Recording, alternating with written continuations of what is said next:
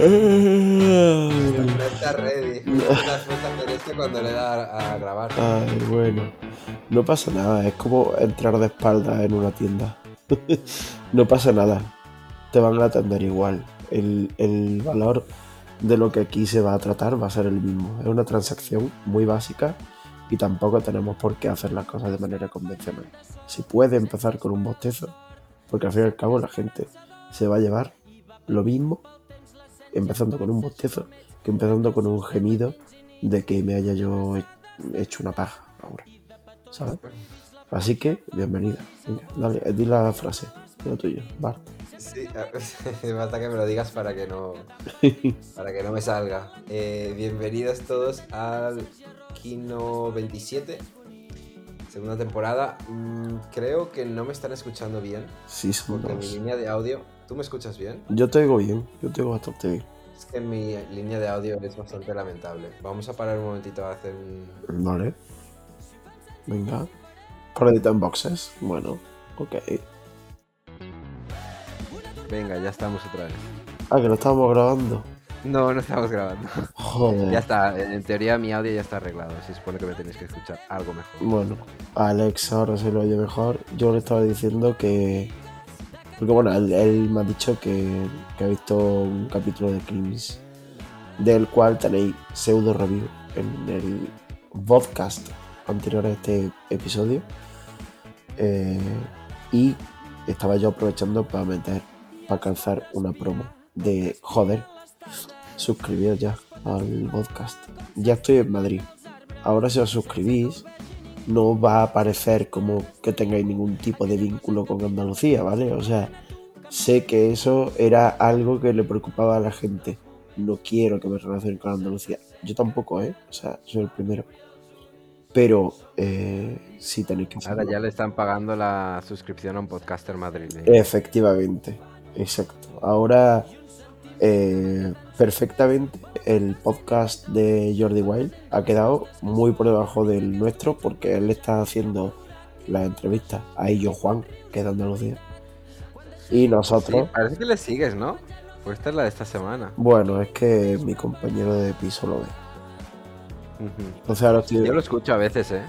Desde hace relativamente poco he empezado a escucharlo. no lo entiendo, no entiendo por qué nadie se esconde de escuchar el podcast de Jordi Wild. Porque todo el mundo piensa que, o Yo- sea, todo el mundo piensa que está mal, que todo el mundo lo oye.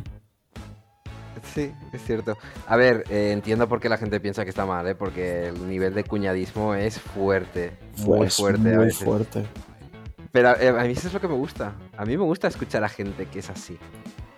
¿Sabes? Este, el sesgo este de tú solamente te pones a escuchar cosas que te dan un poco la razón. Yo no lo hago. Ya, ya lo comentamos, creo, un día cuando, cuando dije que veía las noticias de Antena 3 solamente para regodearme en mi odio hacia Vicente Vallés, por ejemplo, ¿eh? solamente por poner un ejemplo de, de los que hay ahí. Pues es que con Jordi igual un poco igual. A ver, me entretiene, tampoco voy a mentir. Pero es que cada vez que sueltan una burrada, pues me río. A mí es que no me parece, o sea, creo que ese tío fagocita todo lo que mete en su, en su contenido de podcast, ¿sabes? O sea, da igual quién esté recibiendo la entrevista, da igual de lo que estén hablando, siempre es Jordi Wild, ¿sabes? Y siempre el, es como el hormiguero, ¿sabes? Nadie se escapa de la ira de Pablo Motos. Si estás en el hormiguero, sabes que vas a medirte con Pablo Motos en algún momento en alguna prueba de algo y él va a ganar, además, ¿sabes? Porque lleva toda la tarde entrenando con la gente de, de su equipo para ganarte a ti, que eres el invitado, ¿sabes? Que ya, hombre, no te digo que tengas que dejarme ganar, pero cabrón, o sea, no me lleves ventaja por la puta cara. Y al final todo se reduce a ver cómo se comporta Pablo Motos con, con qué persona, ¿sabes? O sea, como que ya no importa la persona, sino a ver cómo Pablo Motos se desenvuelve con Hugh Jackman, a ver cómo Pablo Motos se desenvuelve con no sé quién, ¿no? Un poco este síndrome de la Toñi Moreno, Sí. de yo soy el centro, yo soy el sol. y, y por eso el podcast de Jordi Wild me parece una mierda de fumable, tío. Sí, lo entiendo, es, el cuñadismo que rezuma es parte de su de la gracia, ¿no? O sea, lo, lo veo por porque lo odio, a pesar de que haya gente que lo ve porque lo adora.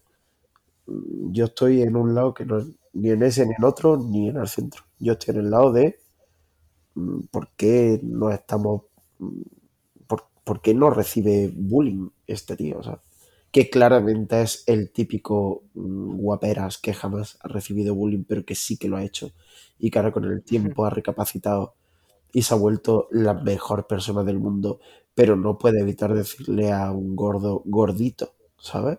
O, o a un negro moreno. Es Este tipo de persona que ya ha aprendido, pero que piensa que aún no pasa nada por decir ciertas cosas porque así lo normaliza. Esa es Jordi igual, un trozo de basura. Sí, aquí estamos, cazando ballenas nosotros. Mm, Sí, ¿eh? Bueno, cuéntame, ¿qué tal? Yo estoy quemado de cojones, ¿eh? O sea, el, el otro día ya hice el podcast con fiebre. Hoy vengo... uf, Dios, son las fiestas aquí en, en Madrid. Eh, las fiestas de San Isidro. ¿Te has puesto a bailar? ¿Cómo se llama el baile este? Chotis, El chotis, el que es como en una rachola. Chotis. ser. Sí, no, se, se baila en una, una, una rachola. ¿Qué po- cojones una O sea, rachola? Suena algo guarrísimo, Alejandro. Suena como pasar la lengua por los ¿cómo cojones colgando. La, la, la, cómo se llama? ¿Cómo se llama? Una rachola es Una una... baldosa. Ah, una baldosa, sí, una pieza de suelo. Sí, Pues nosotros lo llamamos rachola, un pero no. tile, rachola, pate mi cola. Eh, eh, bueno, en, en todo caso es esto, ¿no? Es este, es este baile. Sí, es como que en todo el mes de mayo hay dos fiestas, ¿no? Está San Isidro o San, San Isidra, o diréis vosotros. Y luego la Paloma, la Virgen de la Paloma. Ahora mismo está San Isidro, ha sido este fin de semana. Hay conciertos gratis. Yo me acuerdo cuando eh, veía, cuando yo vivía en Córdoba, que siempre veía el, el... Hostia, hablando ya pasado que suena como si fuera hace mil años. Ojalá, no. Eh, no, pero me acuerdo cuando yo era más pequeño y veía los, las listas de conciertos que había en un día, a lo mejor. Y yo decía, pero si es que yo he pagado eh, por ir a festivales a ver a esta gente. ¿sabes? O sea, ¿cómo es posible que aquí sea gratis? Esta semana he ido a tres conciertos. Esta en un concierto de... Bueno, este era un concierto de Morreo, otra vez. Ya los vi la, los vi la semana pasada, ¿eh? Esta semana los he vuelto a ver. Morreo. Son... Voy a aprovechar para hacerles promo, ¿vale? Pues creo que está guay.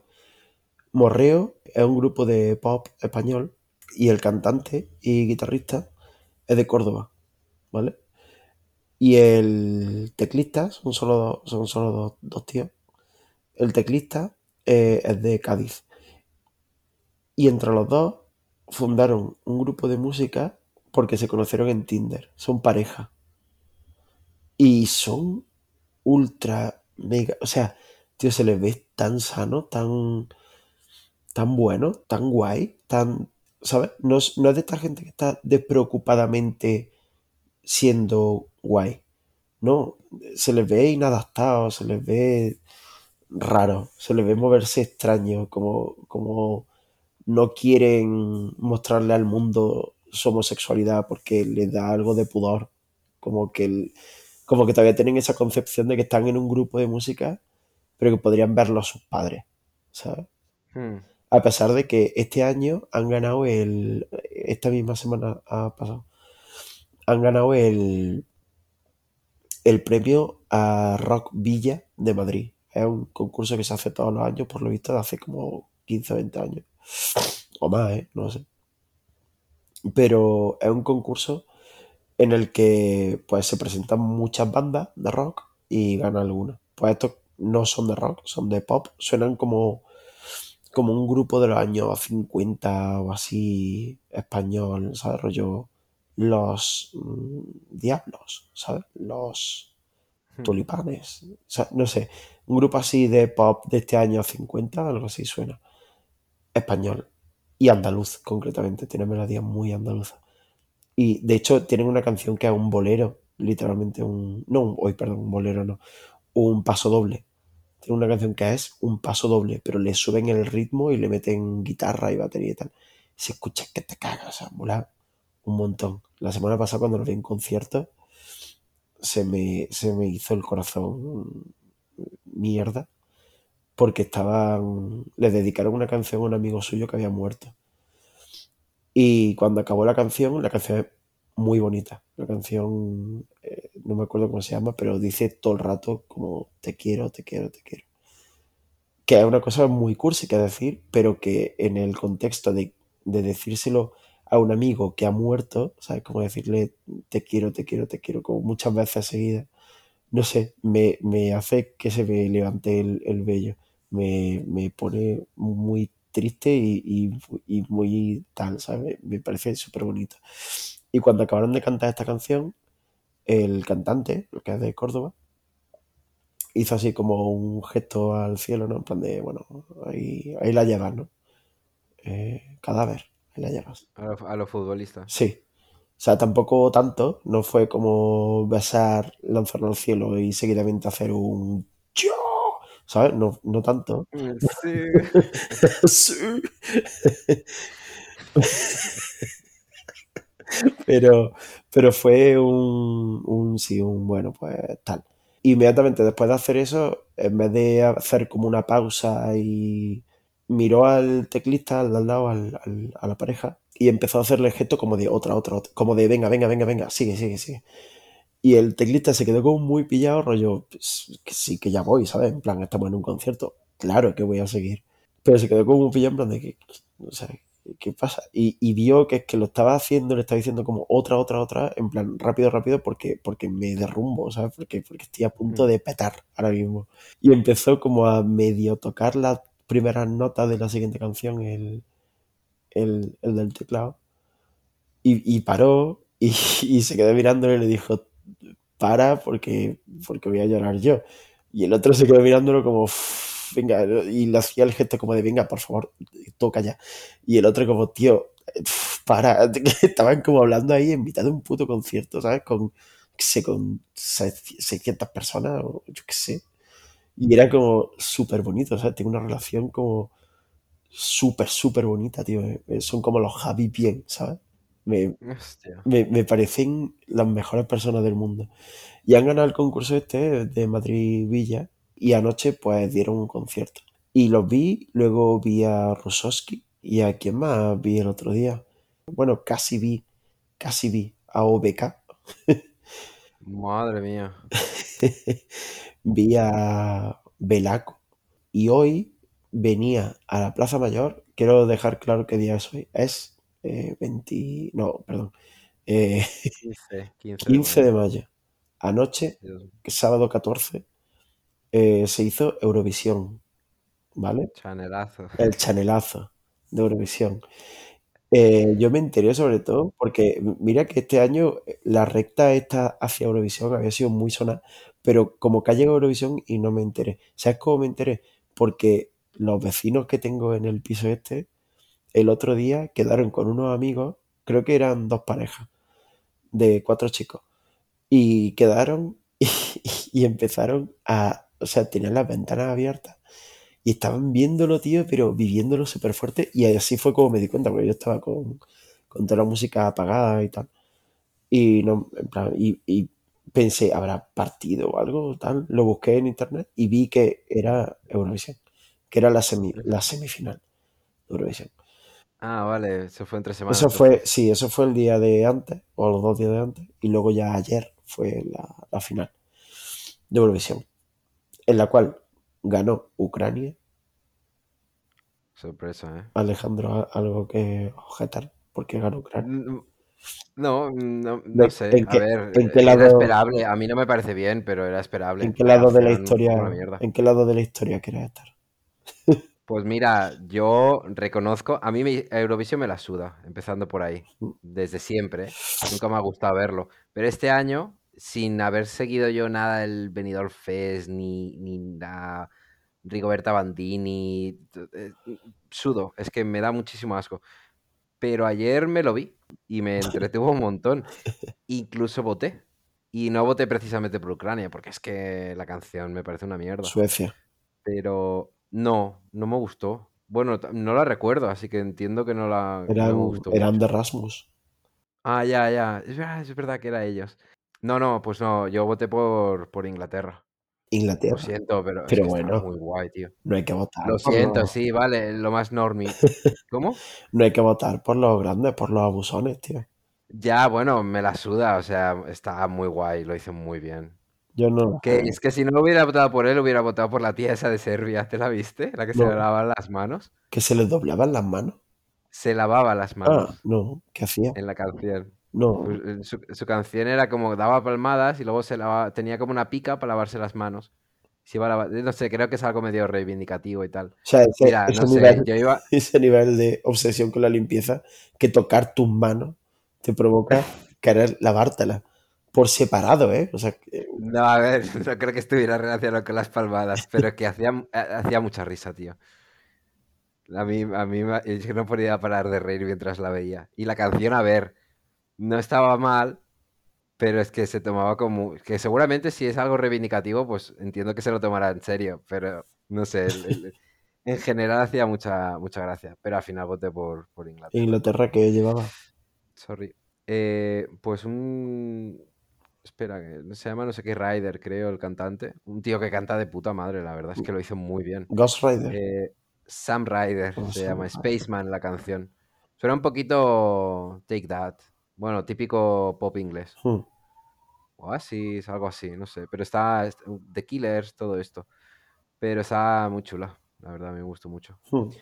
Pero bueno, me hubiera gustado que hubiera ganado España, la verdad. Ah, que sí. Me, me cae bien Chanel. A mí también. No me gusta nada la canción. No por ridícula ni por nada, es que no me gusta cómo suena. No sé, no, no le veo la gracia. Pero la verdad que la tía lo hizo brutal. O sea, el espectáculo que llevaba fue muy guapo. Eh, eh, eh, echarse a la espalda una canción entera. O sea, porque todo el mundo lleva una canción en Eurovisión, claro. Eh, esto que estoy diciendo suena súper obvio. Pero es que todo el mundo lleva una canción, entonces esto es algo que siempre se ha hecho los últimos, yo qué sé, 25 años, que es rellenar la canción con, con a ver qué cosas para ganar, ¿no? Para llamar la atención al menos. Porque ya ganar Eurovisión no es óbice de nada. O sea, ganar Euro- eh, lo que gana Eurovisión es el país, ¿sabes? Si, si ha ganado Ucrania, Ucrania es la que ha ganado Eurovisión. El, el que canta o la que canta pues, da un poco igual. Eh, Luego se queda en la cuneta. Simplemente los países de Europa quieren Eurovisión para ganar dinero, para llevarse a ellos el turismo, pa- en fin, es una inversión al fin y al cabo. Sí. Pero, y, y entonces, pues, da igual lo que metas dentro de la canción, da igual cómo tengas que, que desgalazar a la artista para que llame la atención, pero, pero la cosa es que lo haga, ¿no? Y, y que venga gente aquí, eh, ganemos o no ganemos. Pero es que el caso de Chanel es literalmente echarse todo el peso de, de ese premio sobre su espalda. Pero quedó tercera, ¿vale? O sea, no, sé si lo hemos dicho, quedó, quedó tercera que si, que si la gente no hubiese sido unos gilipollas, hubiera quedado segunda, porque los segundos fueron de Rasmus. No, no, no. No, no, el segundo fue Inglaterra. Ah, fue Pero yo, pero si la gente no hubiera sido gilipollas, me, me imagino que te refieres a hubiera votado, no hubiera votado a Ucrania. Eh, yo creo que hubiéramos ganado, ¿eh? Sí, sí, era, Porque, eh, bueno, seguro, porque el premio del público, o sea, esos votos se hubieran repartido.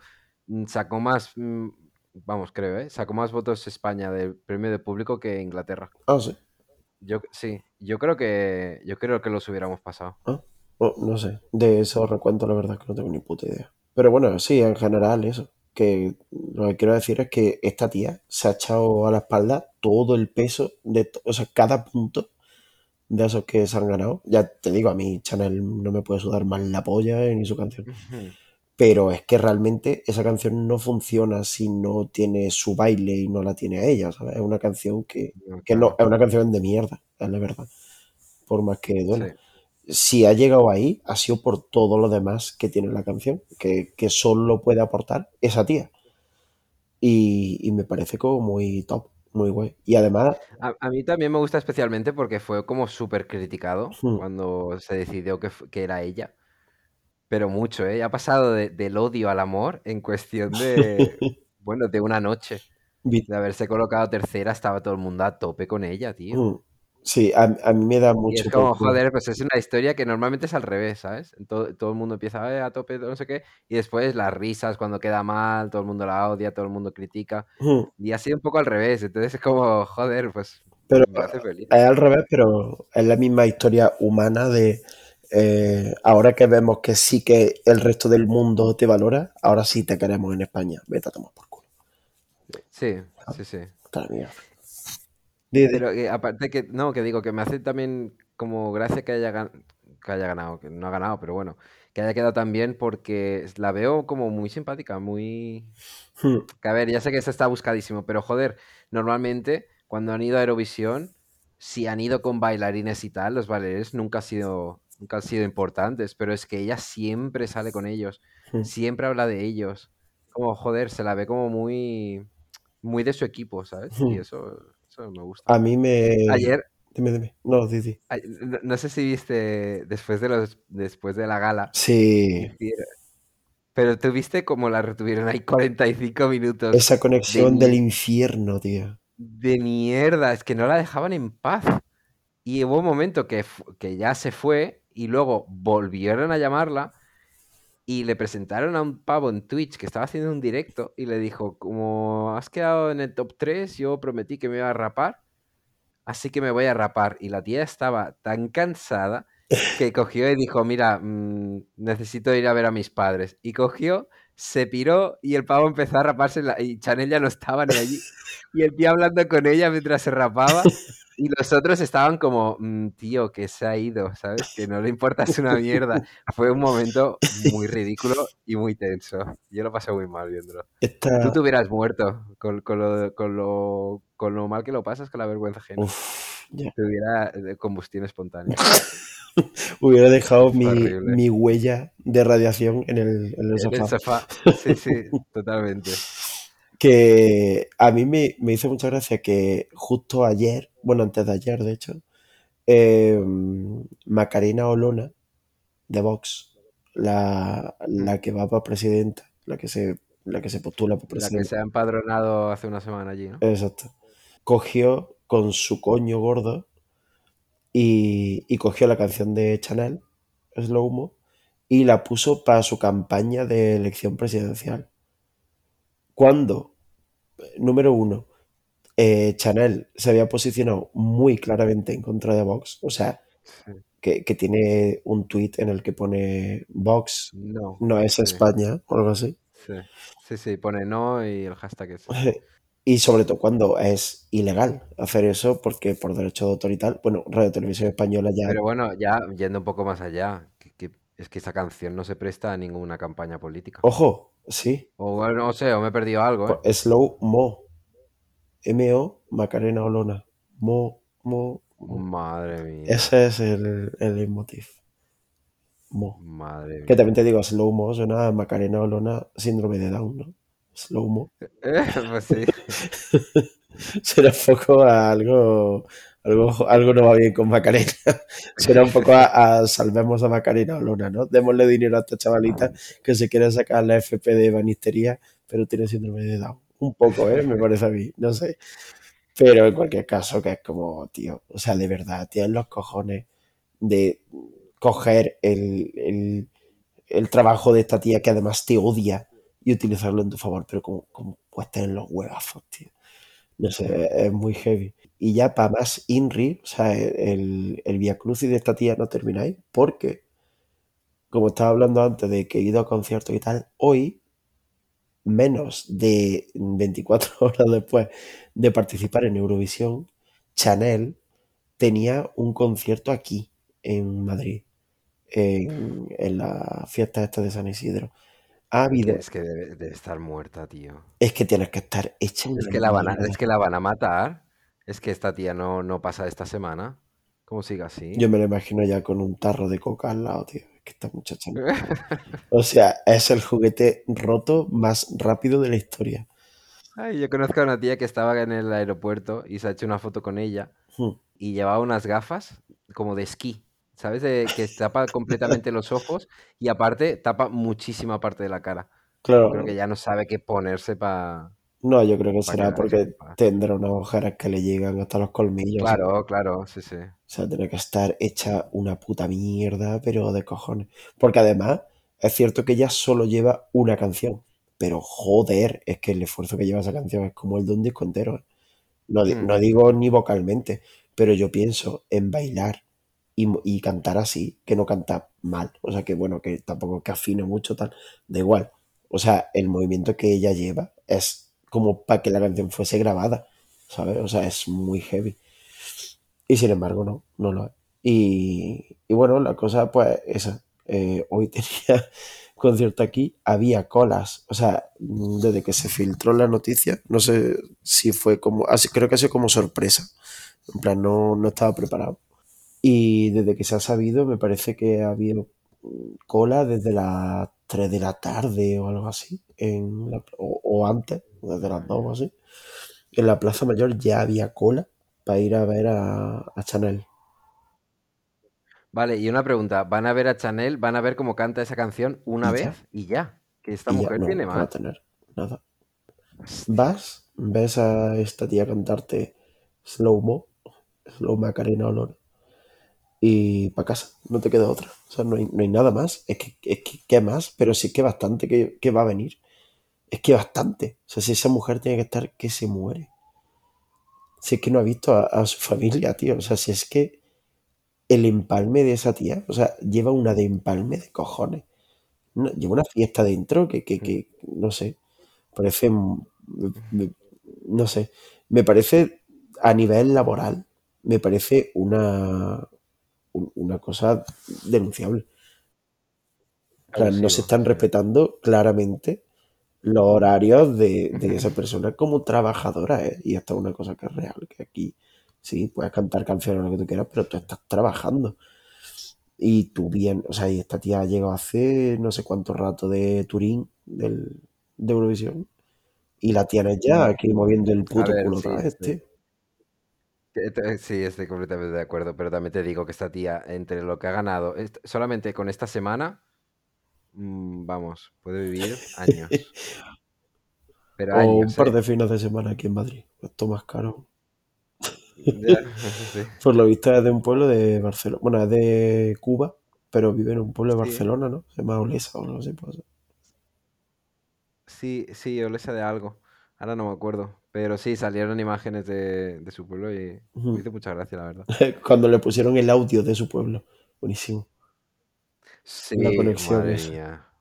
Es que, es que luego también le, le presentaban como a gente, pero si es que no los estaba viendo. Y entre que se oía mal, eso, ese fue un puto, Y se le caía el, pen- pinganillo. Que estaba ahí como. Terrible. Y luego encima dándole los mensajes a sus, a sus bailarines, porque era la única que escuchaba algo. Iba, está diciendo que soy lo mejor, es que no sé qué. Era Una ridículo, puta tío. mierda. Yo no sé cómo en 2022 seguimos. Pero bueno, En fin, eh, pasamos al kino que llevamos muchísimo tiempo yo la verdad tengo ya. los ojos cerrados. Yo estoy hablando en autopilot. O sea, yo he entrado en piloto automático hace muchísimo rato. Mucho sueño. A ver, pues el piloto automático. ¿Me dices qué te parece la siguiente Dale, noticia? A mí me ha hecho especial ilusión, ¿eh?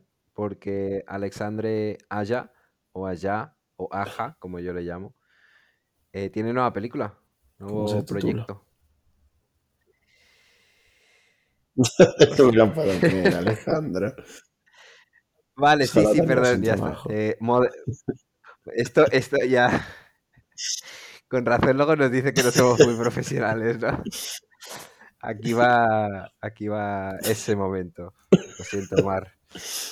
Eh, Omar, un, un oyente que, por cierto, para el que él soy Cierto. Lucas, que eso es algo que me hace muchísima ilusión, porque es un nombre que me encanta.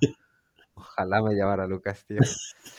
En fin, eh, la nueva película de este hombre, Motherland, se Motherland. llama. Ujú. Em, eh, sí, eh, trata de. Va a salir Halle Berry, por cierto. Y trata de la historia de una madre y sus hijos gemelos que han estado atormentados por un, un espíritu maligno durante años. Cuando uno de los niños empieza a cuestionarse si ese espíritu es Oh, real, la, fam- el- la familia como que se empieza a descomponer. y se, y se convierte en una lucha por la Hala, supervivencia. qué guay. Es un poquito romper la, la locura de que te has estado comiendo toda tu vida con- por tu madre. Cosas así. Tiene Un pinta, ¿eh? poco alta tensión también, No sé, ¿eh? tengo Esto de la ganas. ruptura del, Sí, sí, sí. de la fantasía, también muy alta tensión y muy... Sí, Y precisamente se llama Motherland, me recuerda mucho a Ghostland. También. Sí. Una película que a mí me dejó un poquito fría, ¿eh? Pero, joder, espero esta con muchísimas ¿Tuviste. Go- Ghostland? ¿De quién era Ghostland? De... El de Martyrs, la ¿cómo se llama? Sí, Sí, Gaspar, Gaspar así. Lugier o algo así. No, Jere- Sí. Ahora, ahora te lo diré, sí. Eh, que me pillas. Mira que te he dicho de Eh, caliente antes de empezar. eh, se llama Pascal Pascal Laugier. Puto amo. Y, y eso me... Pues eso, eh, creo que esta película como que se va a cerrar la venta o algo así en Cannes en estos días, que por cierto debe estar a Qué fresca esta noticia, ¿no? Me, me gusta mucho que hablemos de un Sí, negocio que se va a cerrar.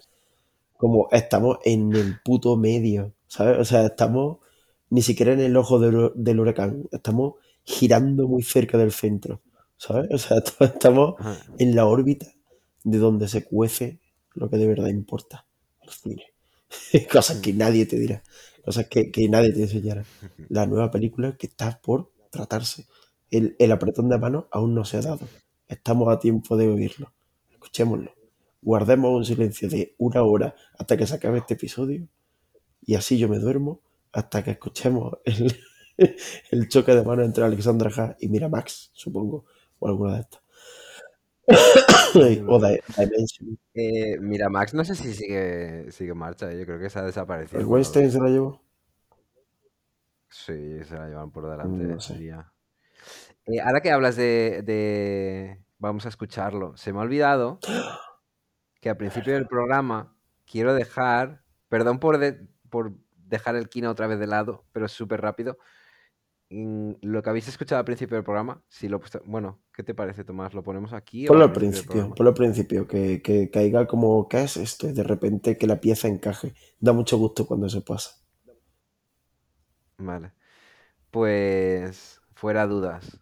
¿Habéis escuchado un agujero negro en medio del espacio? Me he metido el micrófono por el ano y de repente, te imaginas, era una broma súper cerda. No había nada científico relacionado con ella. Micrófono, Y todo el mundo dándolo por hecho, porque como seguramente han leído la noticia, ¿no? La NASA ha sacado la grabación de un agujero negro. Como que ya lo daban por hecho que pues era no real. Pues no. No.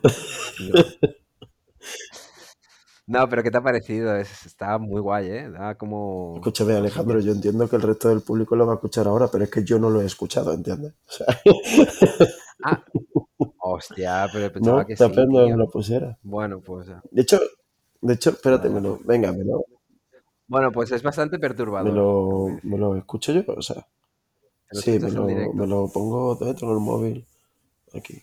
Joder, cuando estás grabando con los ojos cerrados, créeme que cuando lo abres te explota la puta cabeza. A ver, joder, es que parece que estoy borracho y no, lo que estoy es cansado, tío, años sin estar así. A ver, eh, Black Hole, bueno, a ver dónde nos lleva esto. Sí, pones Black Hole Sound en YouTube y el primero que te sale, 35 segundos, es el que voy a utilizar yo Ah, para, vale, para vale. el programa. A ver, lo voy a, lo voy a escuchar, ¿vale? Me, me va a salir el anuncio, no sé qué. Me, me muteo. Hola, perdón, eh, lo he quitado. Me he cagado de miedo. ¿Qué es esto? Ya, da mucho Eh, miedo. ¿qué coño es eso, tío? O sea, yo me imagino que me traga ese sonido y te juro que me rompo a llorar antes, pero, pero antes de verlo. O sea, ¿qué cojones es eso? O sea, he escuchado, a ver, ¿cuántos segundos? 8 de 35. Es terrorífico. ¿Qué es esto? Sí. Y justo además, justo sale la semana en que, no sé si lo has visto, han, han conseguido fotografiar un agujero negro Sí, que está eso en sí lo he de visto, la que es como un donete de oro, ¿no? Sí. Sí, bueno, es, es parecido al otro que ya le habían Hmm. hecho la foto, eh, que salió bueno, muy parecido también a lo que salía en Interstellar, que ya se basaba en lo que creían que podía ser. Bueno, el caso es que es el, es el agujero negro como más importante de nuestra galaxia o algo así. Y es el que eh, crea el proceso de espaguetización o algo así, se llama, que es el de aplastar, ¿sabes? Por la Vía Láctea, que es así como aplastada, como un huevo aplastado en un plato, pues es el que crea esto. Y es un agujero supermasivo, mm, que le llaman. Me da, no sé, da miedo, porque joder, tío. Sí, sí, es, es algo que nuestra cabeza no está, no está preparada. Es que para afrontar esas escalas y, y ya es como lo de la talasofobia creo que se llamaba el miedo a las profundidades y tal. A, mí me da tanto miedo el, el, espacio o sea no entiendo la gente que le da miedo el mar y no le da miedo el cielo. O sea a mí me parece igual de insondable y de obviamente no pero me, me provoca bastante terror la idea de chocarme con algo en el espacio me da mucho miedo. No sé, creo que en general siempre nos imaginamos el espacio, ¿no? Pero siempre está la referencia de, la Tierra, ¿no? Como que si miras hacia un sitio, siempre podrás ver la Tierra que hace las veces de una lamparita, de, ¿no? Siempre está, siempre está esa luz. Pero si te pones de espalda realmente a la Tierra y, simplemente flota en el espacio, si a mí me toca algo, la pierna, es que me pego un tiro. O sea, si yo noto que, que toco algo, me muero. Me muero. O sea, porque ¿qué coño voy a tocar, tío? ¿Qué cojones va a tocarme?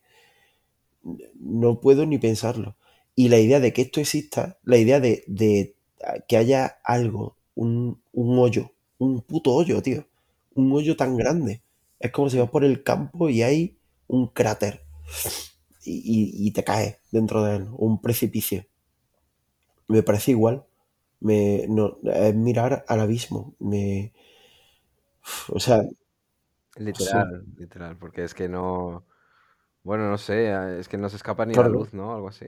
Creo que dijeron que todo lo que, todo lo que no se mueva por encima de eh, la velocidad de la luz, o no sé cuántas veces la velocidad de la luz, mm, queda, atrapado por eso se lo traga, tío. Me, me, parece algo bastante terrorífico. Y ese sonido me ha helado la puta sangre. O sea, yo, bueno, te iba a decir, yo voy a escuchar eso, no porque no se propaga el sonido, pero a mí me entra eso. Por, yo, esto es algo que debo decir. Aparte de no morirme, sueño con que yo voy a ir al espacio. O sea, yo sé que yo tengo que ir al espacio. No puedo quedarme en esta en esta generación sin ir al espacio yo. es pues absolutamente imposible que yo no pise el espacio, algo que va a pasar. Son cosas que yo sé que van a ocurrir y que mm, comprendo que yo no puedo controlar cuándo, cómo ni por qué, porque a día de hoy yo no tengo el entendimiento suficiente. Pero sé que van a ocurrir, ¿sabes? Como, aunque suene cursi, ¿no crees tú que en algún momento te vas a enamorar? O sea, ¿no, te parece como una certeza? Un, bueno, es obvio, ¿no? Que va a ocurrir. Como no, me voy a morir soltero, no, no, me voy a morir solo. En algún momento alguien me, va a querer y yo voy a querer a alguien. Es algo muy abstracto, pero y, incluso casi imposible igual, pero sabes que va a ocurrir. Yo esa certeza la tengo con ir al espacio. Estoy seguro de que voy al espacio y voy a grabar el, episodio de esa semana. ese te lo grabo, ese te lo grabo yo desde la mira, hombre. En mi caso. Bueno, ¿qué me estaba hablando? Ah, bueno, lo de Alexandra ya se ha aparcado ya, ¿o qué? Sí. Sí. sí, sí, eh, vuelta, vuelta, al kino con muy rápidamente los trailers de la semana. Ahora ya sí ha salido de manera oficial el tráiler de Avatar 2. Muy buena pinta. Que hasta, hasta ahora se había se había filtrado, gente grabándolo en las salas y tal y cual. Por lo visto han tenido que adelantarlo porque querían simplemente tener como un margen que solamente se pudiera ver en cine. Bienvenido a 2022, James O sea, era imposible. Pero, ¿qué te ha parecido? A mí me ha gustado, me ha gustado como tráiler. La peli me sigue dando mucha pereza. Me da bastante igual, pero como tráiler creo que está muy bien hecho. y el 80-85% del tráiler es la música. Que como sea esto parte de la banda sonora, mm, me va a flipar. Me parece precioso ese tema. Me imagino que sí es parte de la banda sonora, ¿eh? pero ese, ese órgano, no sé, busqué, busqué quién era el tío, porque claro, acá se ha muerto el, James Horner. James Horner, ¿no? Se llamaba el compositor. Eh, digo, no sé quién va a ser. Pues un tal Simon Frangel o Franklin que no ha hecho nada. O sea, ha hecho bandas sonoras de esa aquella de los siete magníficos y This Is Us, el documental de One Direction. Y la música la ponían ellos. Sí. es cierto. Eh, pues nada, que, tiene una pinta espectacular. Mm, sobre todo por, esa banda sonora que promete. A mí me pasa algo con Avatar. El otro día viendo el tráiler, está muy guay, ¿eh? bueno, un huevo. Pero creo que medio entendí mi problema. A mí nunca me ha parecido que Avatar esté muy bien hecha. Lo siento. Soy ese tipo de persona. Soy ese tipo de persona que lo veo y lo noto. Pero yo creo que también eh, eh, influye el diseño. El diseño de los Navi a mí me parece feo. Pero en cualquier... Es que está muy mal, tío. los que no son actores famosos, puedo llegar a pasarlo. Pero ver a Sigourney Weaver de azul, es que es ridículo, tío. Es que queda muy mal, es muy feo a mí creo que lo o sea, tengo que hacer el ejercicio que me parece que todo el resto del mundo sabe hacerlo y yo no. O sea, creo que estoy fallando yo aquí. Pero tengo que hacer el ejercicio de pensar que simplemente no existen películas hechas por ordenador que se vean así de bien. Mi problema es pensar que es una película de, de imagen real. Entonces, ante el canon de que sea imagen real, la bajada al hiperrealismo hecho por ordenador se nota, se nota un huevo. Pero si tú piensas que es una película rollo, que te digo yo, eh, Soul de Pixar o una peli así, ¿no? Hecha por ordenador con las últimas técnicas, sí que se ve, sí que flipas. O sea, sí que es como Dios, como han podido hacer esta puta película. Sin embargo, luego vuelve a mí, sin que yo quiera, la idea de eh, de imagen real y tal, y vuelvo a verla y a, no sentir que está tan bien hecha. es, una, es un poco extraño, no, no me reconcilio yo del todo con los efectos especiales de Avatar, Me sigue pareciendo pobre. Sigo esperando un salto mm. que yo no, pueda ni ver, ¿sabes? Como algo que yo diga, joder. Y que se ve como Dios, ¿eh? O sea, que, que sí, que tampoco soy idiota. Que se ve muy bien pero no entiendo por qué luego en los Oscars se llevan premios, películas que dicen, joder, pero si esto canta la puta traviata. Y, películas como, yo qué sé, Spider-Man, por ejemplo, que chorrean efectos especiales, no se llevan nada, o, ni siquiera reconocimiento.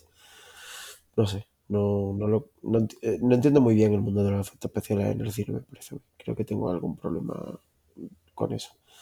Bueno, en fin, ya lo trataré, da igual. A ver, otro tráiler. Eh, Love, Death and Robots. Eh, nueva temporada, volumen 3, que le llaman, creo. Eh, que se estrena el 20 de mayo, diría. ¿Qué te ha parecido? Porque es. Yo lo he visto como 6 o 7 veces. Me parece acojonante. Esa, Es, una canción de Beethoven, ¿no? Que, que, la hacen. Ahora no me acuerdo. Es para Elisa, creo. Mm. Suena súper típica, o Moonlight Sonata, o una de estas que son súper, oh, súper típicas. Pero joder, cómo pinta. Sí, sí, queda, queda de coña. Y los, por lo visto, por lo que se ve, presenta todos los cortos que va a haber en, este hmm. volumen. Y tiene una pinta espectacular. Yo diría que el de. Es que no sé. El de la mujer que sale en, el, en la miniatura.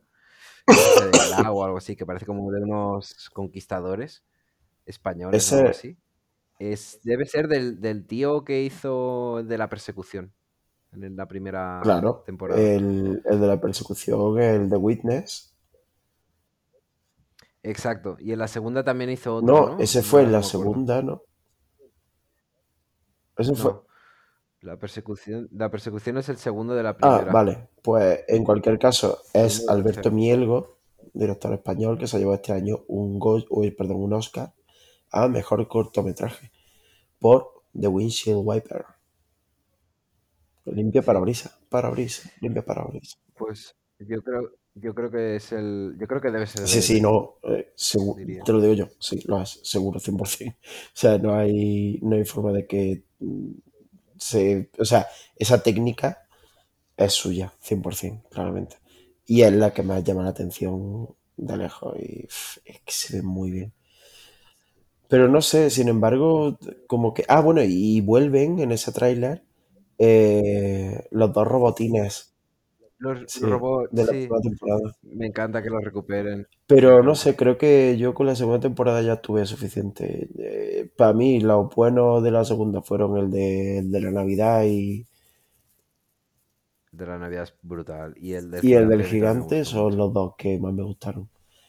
Pero, pero ya haciendo un... O sea, como que eso en la primera hubieran sido de los buenos, pero no de los mejores, ¿sabes? No, no, o. Ya. Pero es que la primera a mí me parece que me, me- me sobran muchos capítulos. La segunda fue bastante más contenido. Y en esta, si son los que salen en el tráiler, tampoco son muchos, deben ser Yo unos prefiero 8 o mucho, 9, como mucho. Que creo. no sé. No, yo no, tío. A mí la primera se me hizo cuesta arriba A mí me gusta que sean muchos. Y además, ahora ya como que se ha vuelto demasiado en tu puta cara el lore interno de eh, los humanos mueren por culpa de los robots y los gatos heredan el, el mundo, son el único ser vivo, que tal, y la leche es su único alimento, al final el único alimento que queda sobre la faz de la tierra es la leche, que también de por sí tiene organismos vivos. Bueno, el, el lore este, ¿no? Que, que tiene la serie. Estaba muy guay intentar adivinarlo en la primera temporada, pero cuando sigues por el mismo sitio en la segunda, pues ya como que estás esperándolo. Creo que hicieron algo mal y es continuar ese lore, cuando claramente lo que hacía falta era rebotearlo. Love, Death and Robots, pues la siguiente Love, Death and Robots con otro lore diferente y otros directores que se adapten de otra forma nueva a, la historia que, que, que existe en tu mundo, ¿sabes? Pero creo que la cagaron un poco con eso, creo que no está, no está bien llevado. Y ahora con esta otra vez, volver a esto, me da un poco de pereza. Siento ser yo el que diga esto, pero me da un poco de pereza y me suda la polla si pensé que soy un rancio de los cojones. Pero vamos a ser sinceros, aquí todos estábamos porque lo producía David Fincher. Se acabó. Y David Fincher ya aquí ni se le ve ni se le espera. Así que a mí los de Robots ya como que me suda un poquito la polla. Pues sí, o sea, tienes razón, ¿eh? Esta, esta serie en- sin él detrás no hubiera ni existido, ni la gente la hubiera visto. Pero pues yo le tengo muchas ganas, tío. Bueno, Es que me entra, me entra muy bien, me No sé. fresquitos. Además viene como muy cerca en el tiempo, como- no sé. Mal timing, Un año, no tío. me, no me piache. Un año, pero es que no lo mismo un año de pandemia que un año de normal, tío. No me... Pero que, pero que, vamos a ver que el año pasado era 2021, que la pandemia ya no, ya no estabas ni confinado Ya, en déjame casa. vivir de mis recuerdos, deja a este viejo que se pudra entre sus memorias. Bueno, más el último, muy rápido. Mad Mad tráiler de una película que tú me pasaste. correcto.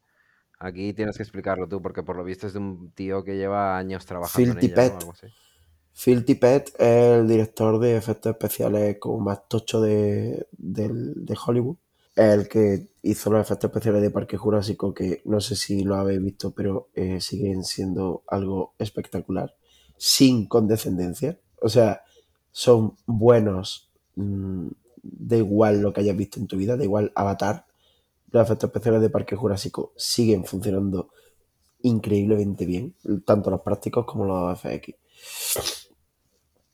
Es una locura. O sea, igual que, que te digo que Independence Day o Jumanji, que eran también como grandes estandartes de, de los efectos especiales de los 90, ahora se le ve el cartón. Al Parque Jurásico no se lo ves ni de coña, pero ni de coña. O sea, es una cosa bárbara lo bien que se ve Parque Jurásico desde hoy. Y en parte gracias a este chaval que se llama Phil Tippett. Este chaval que tiene ya 200 años, más años que Carl. Y eh, lleva teniendo un proyecto llamado Mad God, un dios mm, lo- loco, eh, durante los últimos, ¿cuánto eran? ¿30 años o 20 años o algo así, ¿no? Como una cosa súper loca. Lleva, es como el- en el tráiler lo nombran como 30 Ya, años, como el, el magnum opus de, del Phil Tippett. Este es como su último grito antes de que le apuñalen el corazón ya y muera. Este, este proyecto que él tenía. Se ve, o sea, tiene un diseño. A mí es el típico diseño que se lo valoro, ¿eh? Pero es el típico diseño que a mí Ya, me pone ya, ya. nervioso. Me, me carga, me, me asfixia.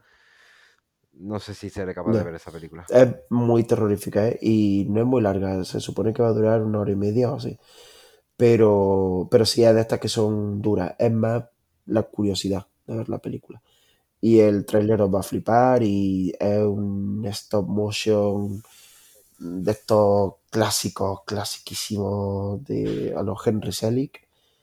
Se ve como Dios y te- no sé, yo, yo tengo muchas ganas de, de verlo, ya te digo, por la curiosidad. Yo sé que luego esto no, no va para ningún sitio, pero me da mucha curiosidad. Viene, viene de la mano de Shooter, La productora que va para arriba, Sí, sí, créeme, sí. eh, dentro de un par de años, nadie estará hablando de, de A24. Todo el mundo querrá comer del plato de Shooter.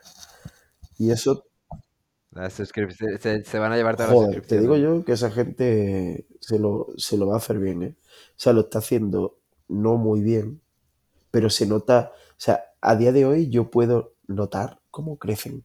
O sea, puedo, si te para, si te para y pega la oreja al suelo, puedes escuchar cómo crece ¿eh? Como poco a poco la maquinaria se va engrasando. Chaco, chaco, chaco, chaco, chaco. Un poquito como Sí, sí, sí, sí. Y como Bron. Sí, yo creo que están a punto de, de reventar esta empresa muy fuerte y de comerse eh, lo que haya dejado del pastel, A24.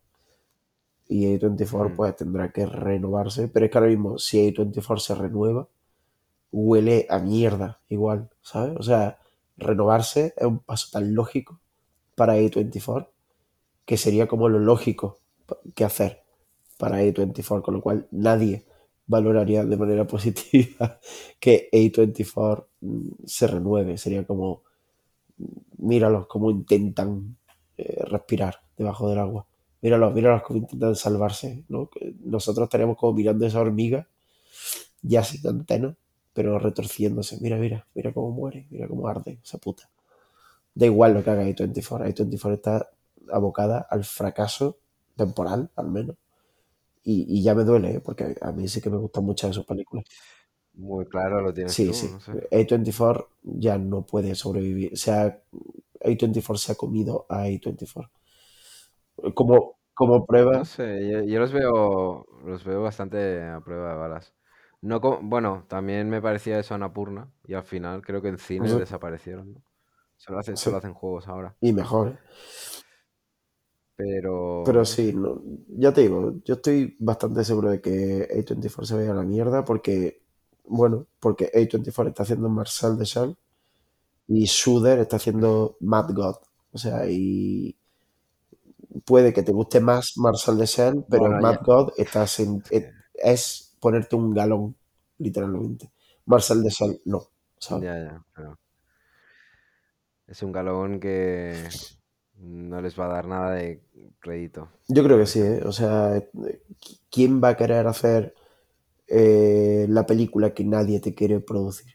Shooter. ¿Quién le va a querer hacer una película al, al, Crispin Glover? Y, pues, Shooter. ¿Y, ¿Y quién la va a consumir? La gente que consume Shooter. Y Shooter tiene un cierto control ahora mismo con, su, con sus proyectos. Shooter no ha, no ha nacido de la nada. No son unos virtuosos. Son unos Salieri del cine. Me caen mal. Pero lo que me dan me lo meto muy fuerte por el culo, no puedo evitarlo, me gusta mucho. Lo hace muy bien, no, no hacen aspavientos, siendo muy inclusivos a la vez. Eh, reformulan cosas súper clásicas como Muñeco Diabólico y no les tiembla el pulso y, ¿sabes? O sea, saben remover el avispero sin, sin hacérselo guay de camino. A mí eso me parece muy chulo. A pesar de que mi estilo sea más, mmm, pues pegarle una patada al avispero y al que le piquen que se joda, ¿sabes? O sea, ese es un poco más mi, mi rollo. Pero lo de que hace Suder lo valoro muchísimo, muchísimo. Y me mola mucho y, y creo que van para arriba. Pero bueno, ya veremos. Pues hora de pasar a las, Las reviews, ¿no? Con Empezamos con una que debíamos ya desde hace una semana. Dos, eh, dos reviews. Pues sí, casi. Am Podríamos hacerla en Carla catalán. Am, am Carla, sí, Carla. Esta sí, no como Carla Porta. Em, ¿Qué te ha parecido? Así de buenas a primeras. Luego ya entramos en, Alcarrás. en detalles, pero en general. Alcarrás. Eh, la nueva película de Carla Simón. ¿Qué me ha parecido? Que eh, te doy como un, un sí o un no. Sí, me gustó. Me gustó muchísimo, muchísimo, muchísimo, muchísimo. Eh, me gusta que exista. Es mejor que las niñas.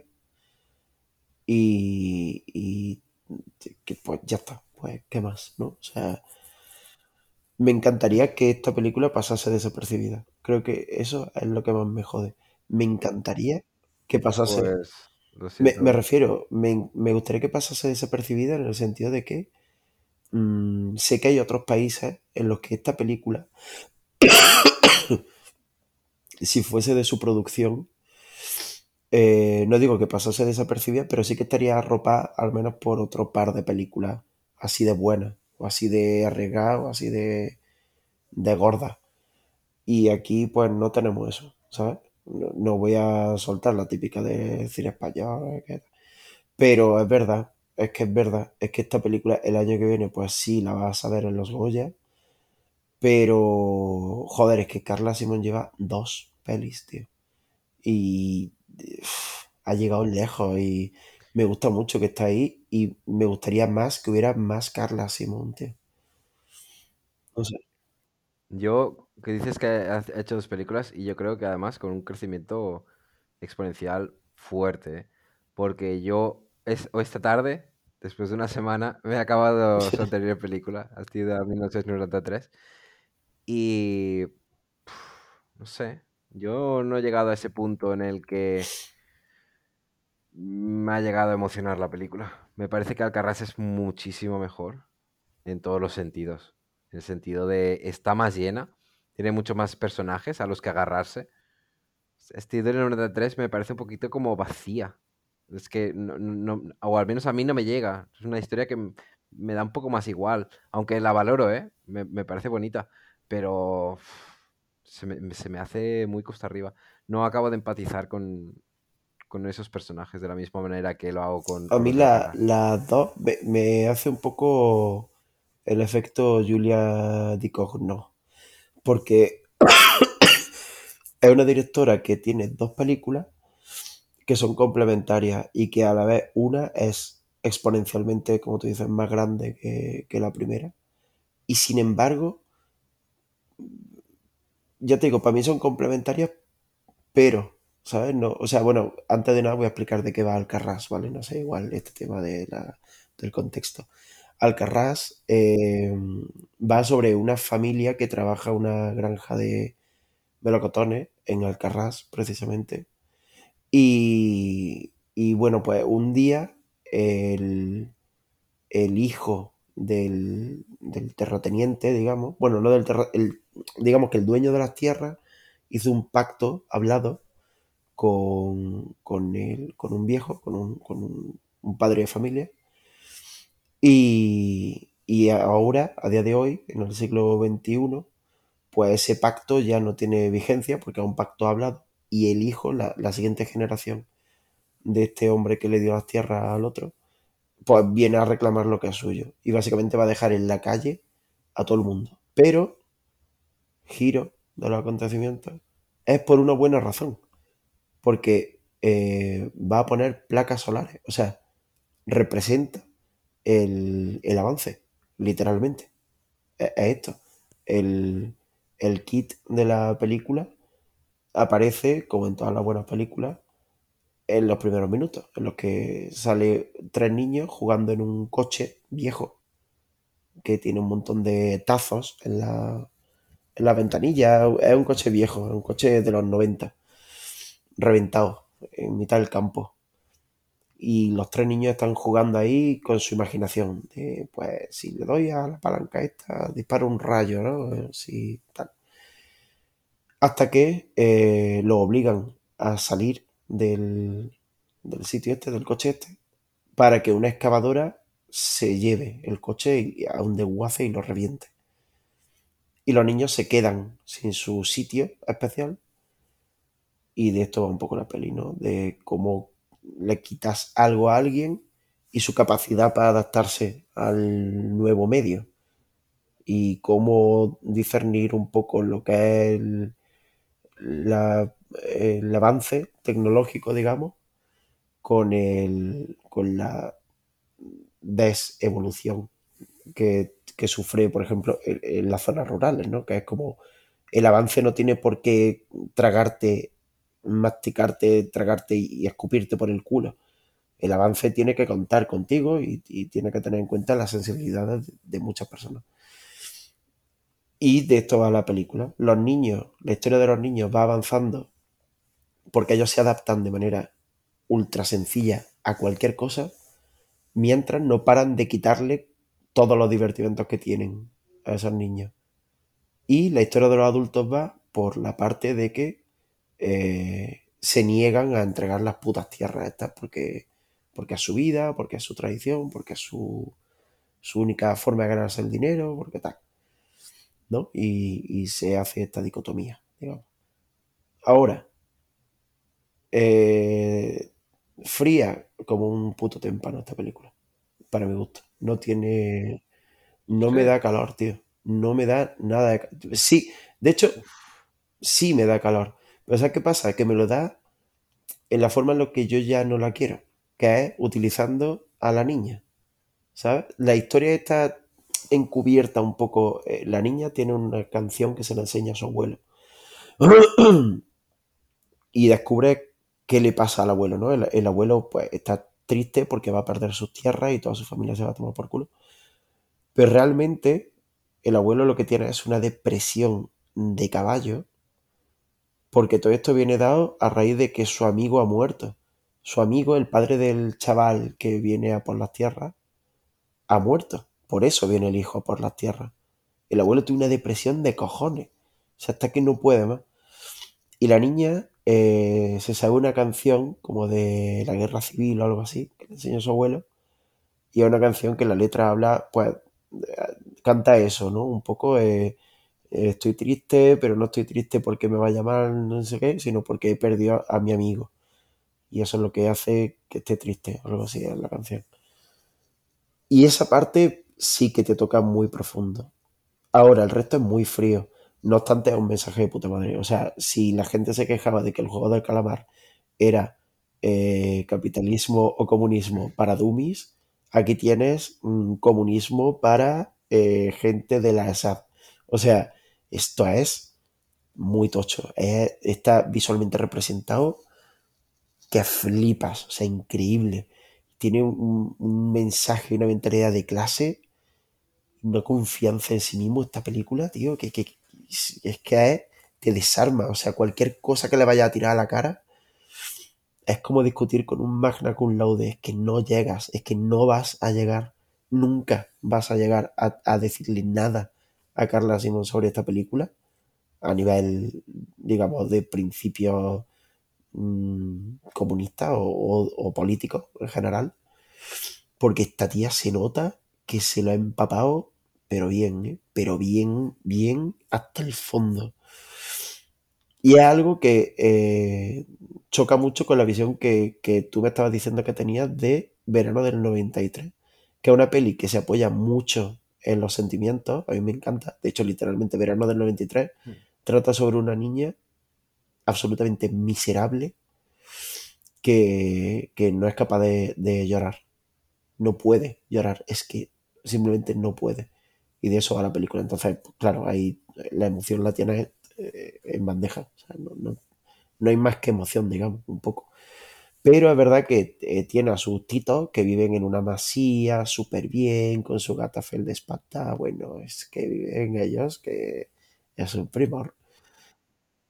Es que cuando se pone a tocar la trompeta, Sí, ¿sabes? En su. No sé, me, me parece mucho más impostada. Yo al Carras me sí. la creo mucho Con más. verano, Porque aparte, me queda más, me queda más cerca la- las historias que explica Alcarrás.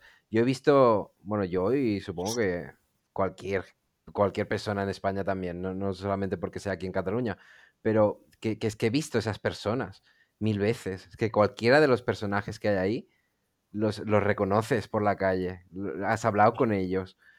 Me parece mucho más cercana. Y ah, la- de hecho, la, la estaba viendo y la sentía un poquito como recuerdos de algo que sé que no he mm, vivido nunca, de manera directa al menos, pero se siente como recuerdos de, de- de tu infancia, aunque sea de manera indirecta, cosas que desconectadas, porque a ver, yo, no- yo no me he criado en una granja, pero sí que, no sé, sí que he sentido esas sensaciones de, de- de pequeño, Eh, esos sitios, las plantas, los olores, todo eso que transmite la película eh, está como bastante dentro de mí. Entonces, por eso la, sí, es cierto, la, la he disfrutado por eso.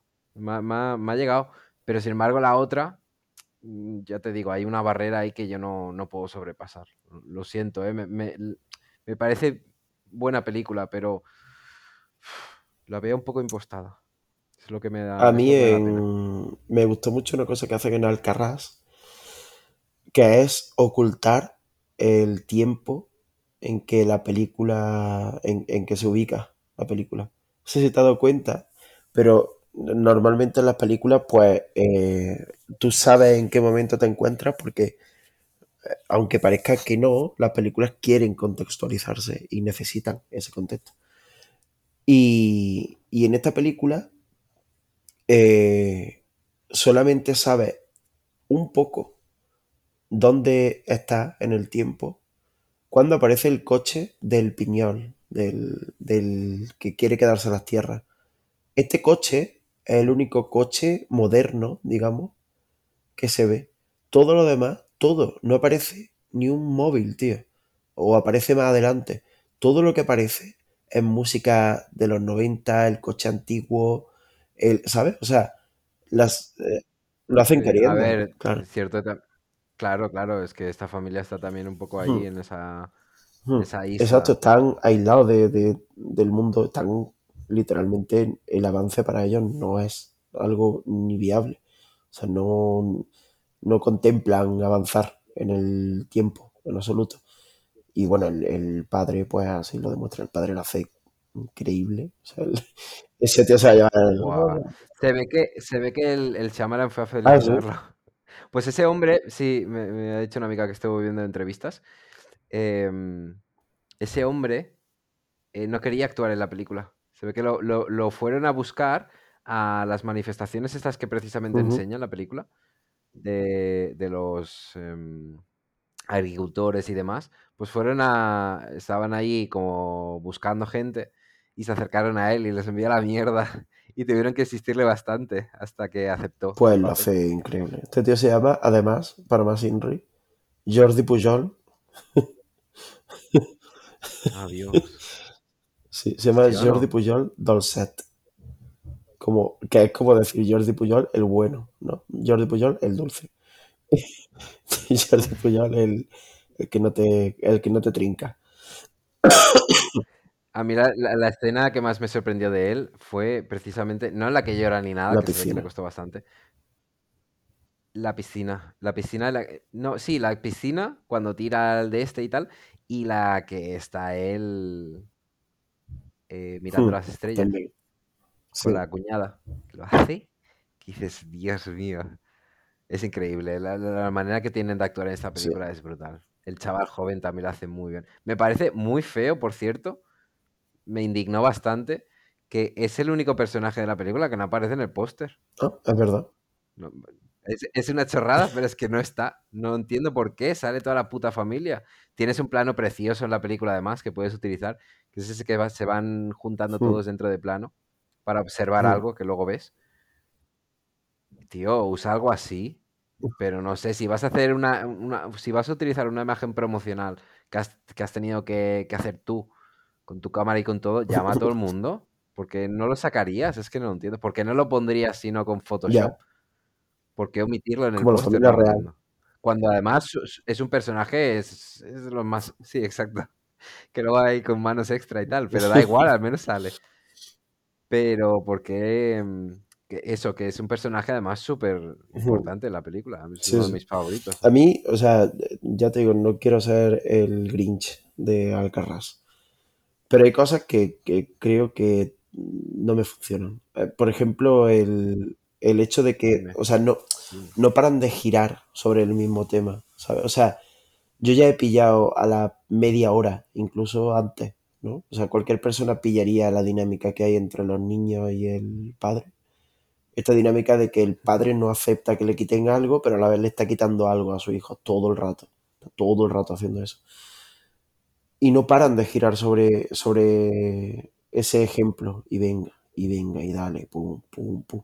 Y no paran. Y, y, y lo varían lo justo para que no se te haga repetitivo, pero lo- es una variación mínima. Me da la impresión de que, eh, o sea, ya te digo, obviamente yo no recortaría ni un segundo, pero ni a esta ni a ninguna película. Las películas duran porque duran. Pero me parece que esta le, le mete giros de más, o sea, le da demasiadas vueltas a lo mismo una y otra y otra y otra y otra vez. Es como que sí, que vale. No necesito que avance la trama, no lo necesito, pero simplemente no me repita otra vez lo mismo. Si no quieres que avance la trama, porque tu película no es de estas que la acción avanza la, la, trama, no lo hagas, no lo hagas. Si, si, funcione, si funciona bien, si hay muchas escenas, y aparte que sí, que todas avanzan la trama, ¿eh? y, y todas funcionan muy bien. Pero deja de. Joder, qué montón de ruido hay en la calle. Pero deja de, deja de girar. ¿Qué coño está pasando, tío? Pues ¿Te están picando en la ventana? Pues es momento de recordar me que cago en la parte tu de arriba puta madre. Alejandro. cállate. Quédate. Bienvenida a mi en- mundo. A esto me lo has hecho a mí muchas veces. Pero, Da miedo, ¿qué eh. No, en serio, ¿qué, qué son esos golpes? ¿Vienen de la puerta segundo, o de la segundo. ventana? Ay, creo que son Bueno, fuegos artificiales. ¿O qué? No. Ah, bueno, pues seguro, ¿no? Si Claro, deben ser fuegos artificiales. Mira, me cago en tu puta madre. Me ha hecho sentarme en la cama, tío. O sea, vivo muy rayado con la idea de que alguien esté picando o mirando en mi ventana. O sea, es mi equivalente a hombre al final del pasillo, es que alguien esté en mi ventana, tío, ahora mismo. Y, y me ha rayado un huevo. Se te ha pasado Joder, de te juro que no me nota que estoy despierto. Cabrón. Bueno, eh, después de este jumpscare. Eh, hay otra cosa que te quería decir del Carrasco, pero que es que se me ha olvidado. Pero hab- había algo más que era como, es- es- esto me, me parece también un poco mal, pero bueno, ya te digo, es que, es que no me interesa ponerme de culo con el Carrasco porque me gusta mucho. Y me parece... Ah, sí, ya me acuerdo, lo tengo, lo tengo, lo tengo, lo tengo. Ya lo adelanté hace un año. Mm, Lo digo one more time. Estoy un poco hasta la misma polla de las películas hechas, escritas sobre todo, por mujeres que representan su infancia otra vez, con las putas verbenas, otra vez, con la naturaleza, otra vez, con la relación con su abuelo, otra vez, una canción del pasado, otra vez. Joder, tío. Completamente de acuerdo. Joder. Lo que pasa, Stop. sí, yo No te- es yo un género, entiendo. tío. Ya. Que paren. Que sí, que yo te entiendo, pero en el, en el, en el caso de esta en concreto, a mí no me importa, porque esta sí me la creo, esta sí que me, me parece que me llama, o sea, me habla más a mí que, que Hmm. las otras, ¿sabes? Pero sí, te entiendo perfectamente. Yo también estoy muy cansado de esto. Y hay muchísimo Yo ya te digo, si, si no es porque esté mal hacerlo, obviamente. O sea, claro que está bien. Y es un recurso que puede utilizar todas las veces que quiera. No, no, que, que lo haga, que lo haga el que Pero quiera, pero es cierto. estoy cansado de que las sensibilidades femeninas en el cine se plasmen única y exclusivamente a través de niños en, el, en, en un entorno costumbrista con una canción de un bolero del año La puta polka y con, ¿sabes? O sea, y, venga, y la naturaleza y mi relación con no sé qué y ser madre. Tío, stop. O sea, si nos quejamos de lo contrario, también vamos a quejarnos de esto. O sea, no puede ser que la visión femenina sea constantemente basada en los mismos putos puntos de inflexión. Porque son como puntos de inflexión demasiado personales, porque este tipo de películas son muy personales, o sea, son un poco documentales de, cada directora, ¿no? son tan reales porque realmente te lo cuenta alguien que ha vivido eso en concreto. Y eso lo hace tan real a, esta película y a todas. El costumbrismo nace, pues no de la nostalgia, sino de lo que es verdad. Y, y yo estoy hasta la puta polla de que parece que se ha creado una plantilla del recuerdo. Plantilla de mis recuerdos. Y, y no te sale de la puta línea. ¿Sabes? Como mis recuerdos son así. No, tus recuerdos no tienen por qué ser necesariamente así. Te están los huevos de que tus recuerdos sean música millennial y, y, tu abuela tocándote las manos y pasándote los callos por la palma de tu mano y tú diciendo, ay, qué buena mi abuela era. En verano no hacía membrillo. Tío, de verdad. O sea, eh, tu vida no era. O sea, tú, tú que has sido un puto hada, tío. O sea, te, quiero decir. Es que ya está la polla, tío. Es que me, me, toca los huevos cuando la sensibilidad se confunde con ser un poco. Sí, es una romantización. Sí, sí, sí. No quiero que me enseñe a la niña a hacer sondeo, pero joder, tío. Eh, también puede ser mm, sensible una muerte. O también puede ser sensibilidad eh, no sé, eh, un día que, simplemente te tropiezas y, estás girado y te duele de, más y te acuerdas para siempre porque, sé, cualquier cosa. No tiene todo que ser una pátina ahí de purpurina y de, no sé, me da un poco de asco. no me gustan estos ripios, no me, no me gustan nada, me hacen sentir, me hacen alejarme bastante del, la supuesta cotidianidad que me intentan vender, ¿sabes? no sé. Estoy de acuerdo. Aún así, yo creo que esta película. Mm, sí, ¿eh? Sí, sí, un poco esto, ¿eh? Sale sí, sale bastante bien parada de, toda esta romantización, porque no creo que sea. Sí, no, no, ya te digo, eh, es que no quiero ser yo el que se ponga de culo con Alcarrás, pero me ha dado para pensar en estas cosas, ¿sabes? Más, que darme que pensar en estas cosas porque lo haga de manera descarada, es porque bueno, pues porque se le ve ese tipo de cosas y, y no sé si esto se repetirá, pero quiero ser el primero en decirlo. Quiero que los que no oigan sean los primeros en escucharlo y que lo tengan en cuenta el día de mañana porque, mm, no sé, ya que nuestras reviews no son técnicamente muy accurate, al menos que sirvan de manera, no sé, filosófica o, o de como punto de referencia para cómo ver una película o cómo hacerle una review, que es lo que realmente hacemos nosotros. Y esta peli, pues me ha dado para pensar en eso. Ya te digo, no quiero ponerme de culo con ella en absoluto. Madre mía, qué fuego artificial, lo que está guapísimo. Joder, esto parece Afganistán. Madre de Dios.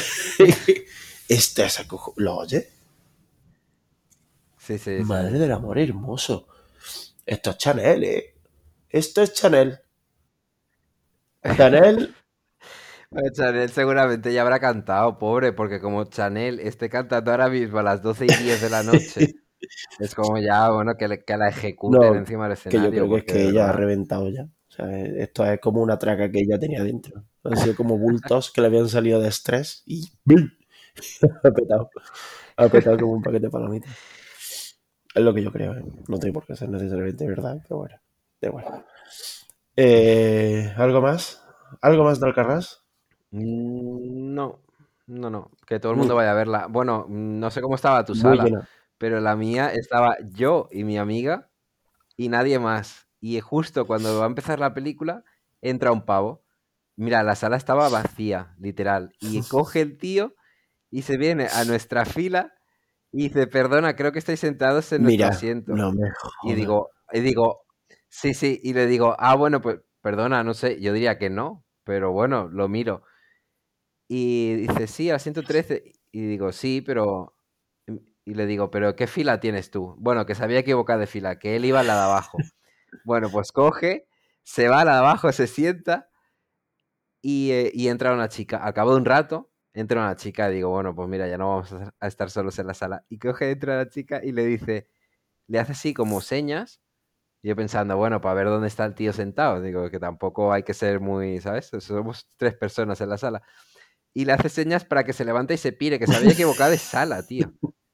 Que se había equivocado de puta sala. Y es como, pero, pero ¿en serio? Y nada, y nos volvimos a quedar solos. No, Aquí no había ni sí. Cristo. Aunque, aunque, aunque creo que sí que otras eh, sesiones Yo han estado literal, llenas. De hecho, una de ellas vino a presentarla, creo que algún productor o, o director de fotografía o algo así, no sé. Pero, pero sí, lo que es la nuestra estaba yo literalmente tuve que ir a verla más tarde porque no había, no había asiento, estaba peta a, a la hora que yo quería ir, Mm, a las hostia, 8, que yo quería ir a las 8 y cuarto y tuve que ir a las 10 y media porque, porque la de las 8 y cuarto es que no había ni un sitio. O sea, obviamente no me- yo tampoco me iba a sentar en la primera fila porque, bueno, porque no soy imbécil. Que por cierto, esto es un tema, Mm. es- esto es un tema, esto es un melón que ya abriremos. Las primeras filas de los cines, ¿para qué? O sea, ¿te renta tener la puta fila 1 de, de tu puto cine de mierda? Sí, claro que y, y no te renta. rentaría más mm, tener...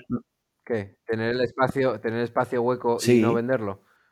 Si hay alguien que es capaz de comprarla, claro que le pero, renta. pero sí.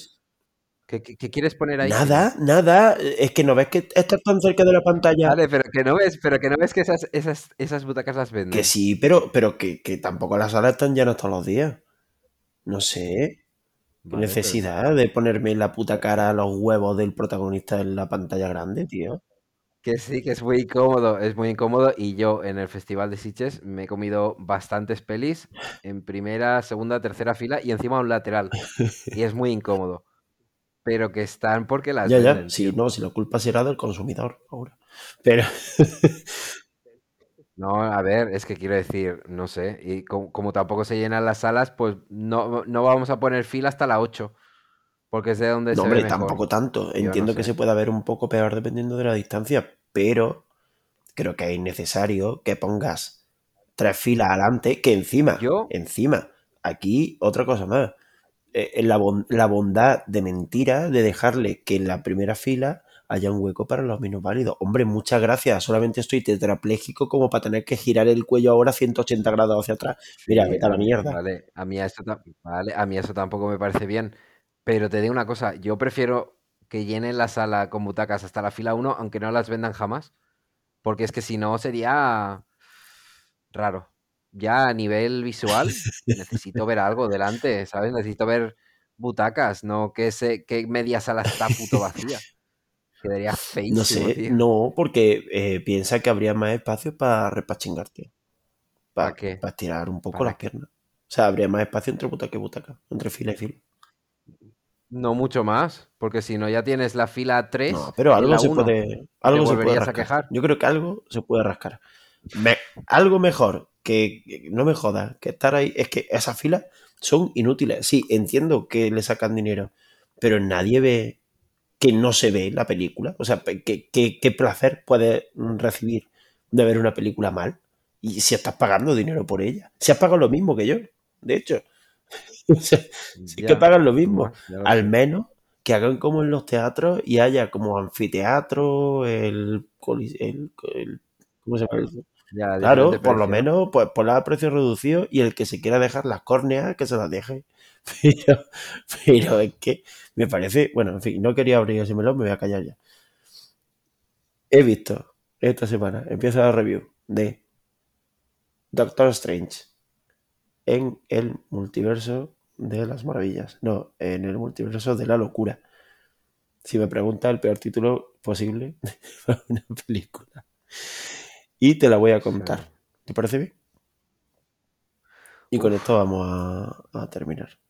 Ah, te jode, es que me has despertado, tío. O sea, el que, me, Mira, ves que esta peli me da el que me has despertado, pues Pero no, bueno. pues está bastante bien, ¿eh? En realidad. Te explico. Doctor Extraño en el multiverso de la locura es la nueva peli de Marvel que trata de las desventuras del Doctor Strange. Hugo Strange. No, Hugo Strange de Batman. No sé qué Strange. Strange. Eh, que es Benedict Cumberbatch para más Inri, o sea, por si ya te daba asco, pues triple. Eh, pues eso, eh, básicamente es que esta historia ocurre eh, después de, obviamente, del chasquido de Thanos, bla, bla, bla, bla, pero retoma, o sea, literalmente la única línea argumental que retoma es la de WandaVision. ¿Vale? O sea, el personaje de Wanda ha hecho su peregrinación por el desierto en la serie y, cuanto más la recuerdo, más me gusta, tengo muchas ganas de volver a verla. Yo al revés. Yo al revés. Cuanto más, o sea, cuando mm. más pasa, más lejos quiero mm. estar de ella. Yo no, yo, y, más después de ver esta película, créeme, eh, Elizabeth Olsen es Dios. Y anoche vi Marta, Marcy y Marlene, porque era como, quiero verla en, su apogeo. ¿Quién era el director de esa película? Que ha hecho... Sí, pero ¿qué ha hecho que lo vi yo? No, aparte. Nada más. The Nest. The Nest y Marta Marcine Marlene. Ah, vale, no, no. Creo que estoy confundiendo con un, actor o una actriz que sale en la serie de, Staircase.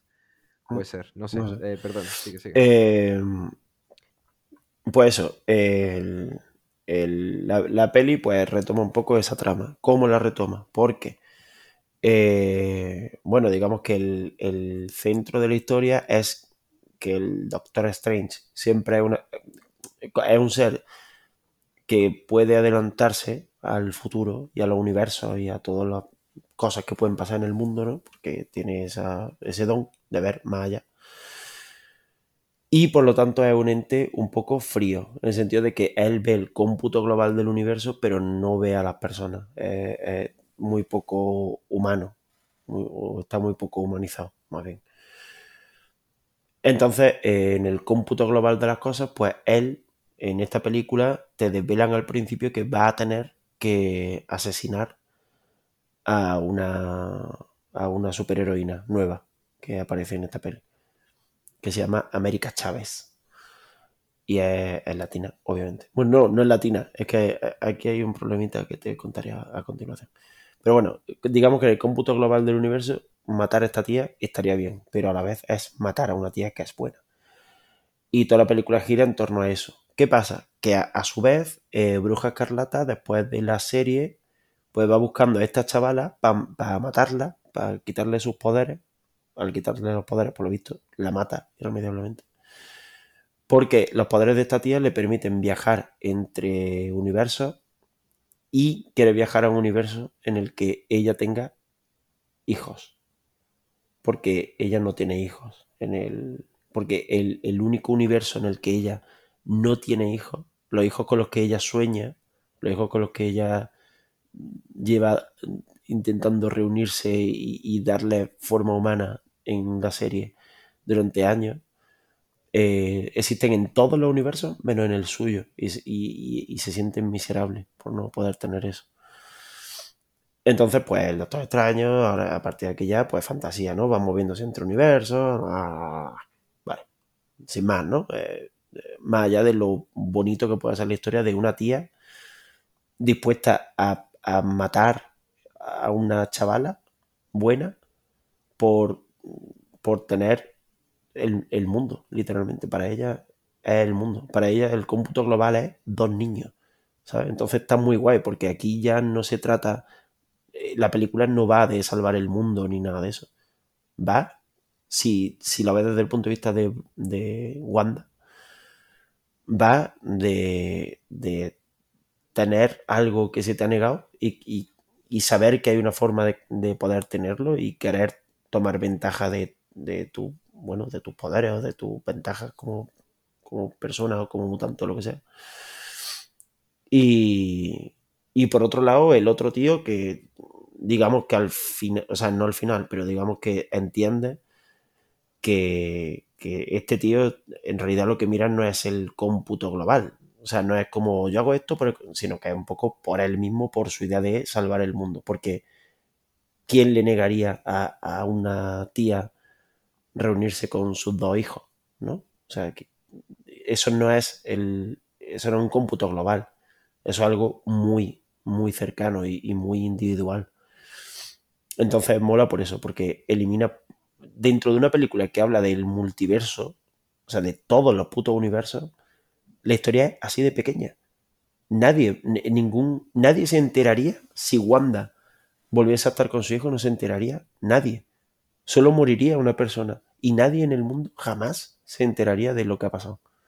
Nadie podría quejarse de que lo que ha hecho ha traído el desequilibrio. No, no, no pasaría nada.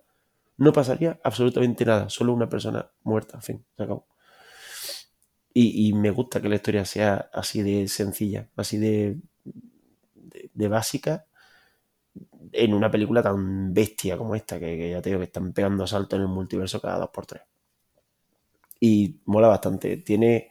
Hay dos escenas al final que a mí me pusieron bastante los pelos de punta. También es verdad que yo estaba a lo mejor un poco sensible y bueno, yo qué sé. Pero me, parecieron muy bonitas, tío. Me, cuando una peli es muy honesta, mm, yo no creo que sea ñoña, creo que es inocente o humilde o, ¿sabes? O algo positivo en cualquier caso. No me parece algo negativo. Y esta peli lo tiene.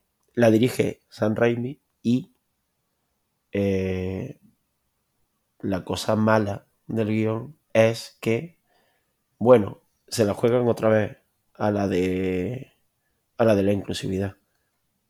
¿Cómo se la juegan? Eh, de una manera un poco fea.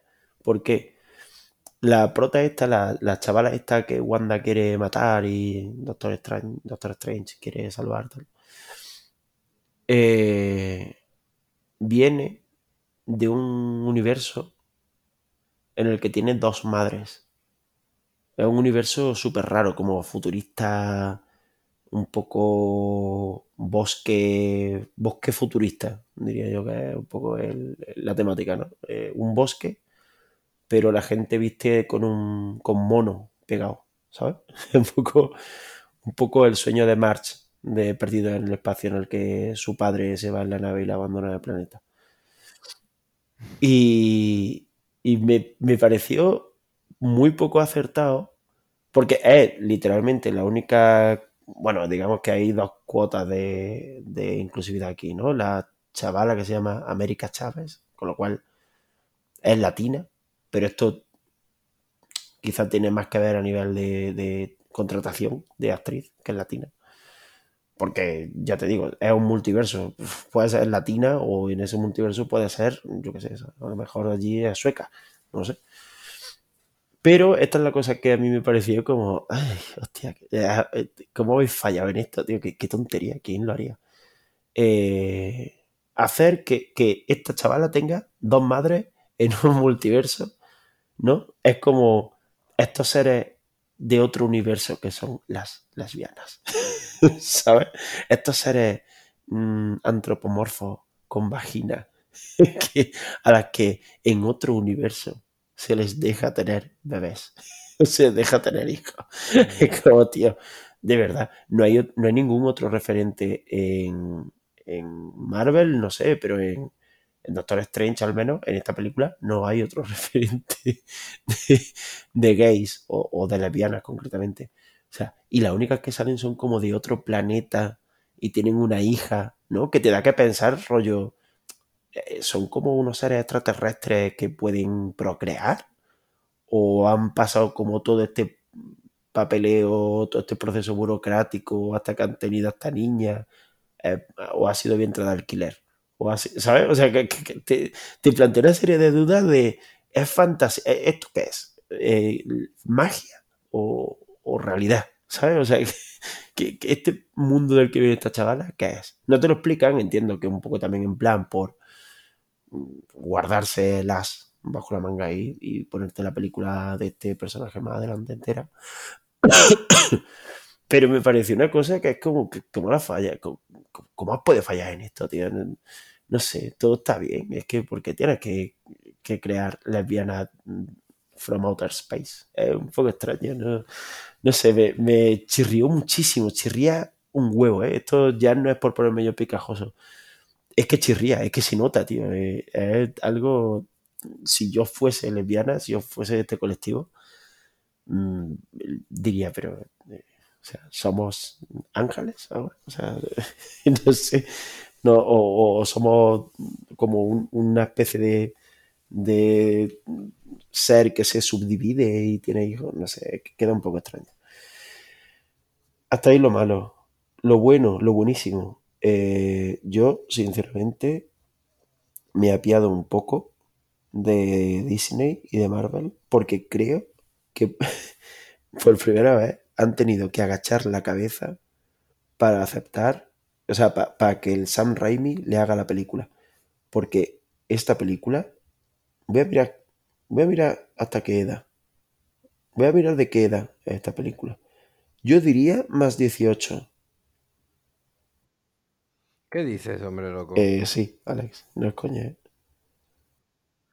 que A venga ver, ya, no hombre. tiene, no, no encuentro el Peggy, espérate, lo voy a buscar. A ver, Pues te lo digo yo, será de 7 No. como mucho. imposible. Edad recomendada. Eh, Te lo busco. de entrada, el suficiente para que el de la película tenga calificación PG-13 y en España no está recomendada a menores de 12 años. Vale, pues es, es PG-13. Es- es que- Vale, es que te sorprende acaso. Es, la verdad que sí. O sea, me, me sorprende bastante. Alex, es bastante gore esta película. No hay nada. de- Toma, eh, da igual. No hay nada de, de que, que lo puedas decir que me haga creer que esta película merecería ser mm, no recomendada para menos de Es- 18 años. Te digo que hay una escena, y el que lo haya visto sabe perfectamente, perfectísimamente a qué escena me refiero. Hay una escena que es una de las cosas más bestias que he visto en mi vida en el cine. En mi vida. No por gráfico, ¿eh? No, no por Solamente- gráfico, sino por... Hostia, qué cabrón, ¿cómo se te ha ocurrido esta salvajada? Y te la han dejado poner en primer plano. En primerísimo. pri- No, no, es, no es como... "Mm, Me imagino que era... No. Es muy jodido. O sea, es algo chungo. Chungo de verdad. De... ¡Wow! ¿Qué estoy viendo? Y además viene seguido de una sucesión de imágenes mm, como de ese nivel aproximadamente. O sea, hay una parte que es, mm, bueno, le dijeron, tú puedes hacer, hay una escena que te vamos a dejar que lo que quieras, Sam Raimi. Y Sam Raimi dijo, vale, yo os voy a enseñar el significado de me arrepiento. Hizo como, pues sí, es una secuencia entera. Y luego más adelante hay alguna cosa más, incluido el final, en el que se ve un cadáver en descomposición mm, bastante heavy. Bastante, bastante heavy. ¿eh? Y durante mucho rato en la película. Diría que como 30, 40 minutos. De cadáver. De cadáver descompuesto. De cadáver de película de San Raimi, de Evil Dead, de Arrastrame al infierno, de miedo, de, de cosas de joder. Mm, Que dejen de enseñarlo en pantalla porque no quiero ver carne podrida en mi cara, porque huele, porque lo noto, ¿sabes? Es bastante heavy y es muy gracioso, muy, muy, muy gracioso. Mola un huevo. ¿Y eh, qué puedes decir de una película de Marvel? Pues nada, esta digamos que no es de las reivindicativas, esta es más de las de pásatelo bien y a tomar por culo. Banda sonora de Danny Elfman, por ejemplo. El- o sea, por ejemplo, no, por, por supuesto, porque el San Raimi... La primera era del. En la primera de Doctor Strange era Michael Giacchino, ¿no? Que era como. ¿El Yaquino? Sí, puede ser, sí, sí. Que lleva como un- unas guitarras así Ujú. muy delirantes. Pues este mete más delirios con guitarra todavía, si caben. Y, y está muy guay. Sale el Bruce Campbell. Es, es una peli muy Sam Raimi. Es muy, muy, muy, muy, muy de Sam Raimi. En todos los sentidos. No es solo porque tenga los típicos Mm. eh, planos inclinados diagonal de Sam Raimi. La gente que le pone un, ventilador en la cara para hacer como que tiene una posesión. Las cámaras rápidas. No es solo por eso es porque los temas que trata y la forma en que los trata y la gracia con la que lo hace y el es, es que tan redondita esta película, es tan, tan redondita, es tan cozy, es porque, no sé, porque sabe que te va a llevar a los sitios que tú quieres, no, no es dañina, a la vez sí que tiene cosas que te puedes fijar, como esto de el, las lesbianas y tal, que dice mola, es como progresista. Desde luego es progresista en el sentido de, pues bueno, yo me acuerdo cuando la gente veía Deadpool y se hacía paja, y Deadpool siempre me un poco me. ¿Sabes? Porque Deadpool parece que va a, a hacer que hagas wow, ¿no? Eh, eh, la película de Deadpool, si no dices wow, mm, es que no la has entendido. Porque eh, está hecha para flashearte constantemente, no tiene, no tiene otro deber. Solamente que cada X tiempo mmm, resetees y hagas wow. Porque es muy, muy dura. Pero le falta alma y corazón. Aquí no. Aquí el corazón está desde el principio. De hecho, el personaje de Wanda mmm, no se no se desarrolla, digamos, nada, porque viene de la serie. O sea, si, tú no, no te has visto WandaVision o, o te cuesta un poco empatizar con los personajes porque sí, cosa que a mí, por ejemplo, no. O sea, a mí, aunque yo no hubiese visto WandaVision, me hubiera funcionado igual, la verdad. Porque las razones de Wanda son tan claras y tan honestas a la vez y tan directas en tu cara que vas a empatizar con ella, sí o sí. Aún así, yo te digo, a nivel técnico, en el guion, esta tía empieza con el personaje ya desarrollado, como, como a punto de cerrarlo, prácticamente. Y, y, está, y está muy, muy, muy bien hecho. ¿eh? O sea, lo cierra de una manera preciosa. Esta película tiene mucho corazón, tiene mucho sentimiento, sabe dónde está en cada momento, a pesar de moverse en 400 mil millones de multiversos tiene guiño guay, tiene cameo, no sé qué, bueno, así lo típico de Marvel. Y como diseño de producción, obviamente hablando ya de lo estrictamente, ¿no? De lo que todo el mundo quiere ver, que es pues el multiverso de la locura. Está, bueno, en fin, es un caramelazo. O sea, hay escenas tan largas de, de, de paso de un universo a otro, a otro, a otro, a otro, a otro, a otro, a otro no sé, es como, te da, te da la impresión de que se han gastado todo el dinero en esta película. El dinero que le dieron, hay películas como Brave, por ejemplo, Brave, la de Pixar, ¿sabes cuál te digo? En esa película me da la impresión de que no se llegaron a gastar el dinero. Esperaron a que les quedase 4.000 pavos y se fueron de puta. ¿Sabes? Con lo que les quedó. Esta no. ¿Sabes? porque esa, esa otra película, digamos que eh, no, no van, no, no, están todo el rato como en el mismo sitio, en el mismo escenario, eh, hablan del mismo tema todo el rato, eh, hay secundarios que están rescatados a lo mejor de, otra, de cualquier otra película para que funcionen aquí, los chistes no, no son buenos, son eh, funcionales más bien. Aquí no, aquí te da la impresión de que se han gastado todo el dinero que le han dado, o sea, incluso parece que han puesto dinero en su bolsillo muchas veces. Sobre todo cuando sale el Bruce Campbell. ¿Sabes? O sea, te da la impresión de que aquí está todo el dinero, todo el dinero que quedaba en la caja fuerte de Marvel. Han dicho, oye, tenemos que echarlo todo a una película este año. ¿A cuál va a ser? A Doctor Strange. No chirría nada. Nada. Es brutal. O sea, es muy, muy buena. Y aparte que te lo pasas muy bien, no sé, a mí me parece que como película mmm, joder, siempre estas cosas como que cuesta mucho saber dónde van a llegar, ¿no? O sea, dónde va a llegar Doctor Strange en el, volviendo un poco al principio, en el cómputo global, ¿no? Si el cómputo global fuese el, el Marvel Cinematic Universe, ¿dónde quedaría Doctor Extraño? ¿Sacrificarías esta película por el resto del universo Marvel? Yo estoy bastante seguro de que no. Creo que esta película tiene mucha vigencia por sí misma, pero claro, es que dentro de 20 años estaremos hablando de la película número 50 en un océano de 200 películas de Marvel. no sé, no cuesta mucho defenderla como algo único cuando la propia película te habla de lo, de lo poco único que eres, porque solo eres un proceso de la ecuación más, solo eres algo más que está por ahí y no eres especial, no eres nadie. Y todo lo que tú quieres lo tiene otra persona en otro universo. Tú no. Tú has tenido la mala suerte que te ha tocado esta mierda. Te ha tocado ser Doctor Strange en el multiverso de la locura, en un mundo en el que este año se va a estrenar, pues, yo qué sé, tres películas más de Marvel y se ha acabado Caballero Luna hace nada y entonces, pues bueno, su lastre es pertenecer a, a ese bloque.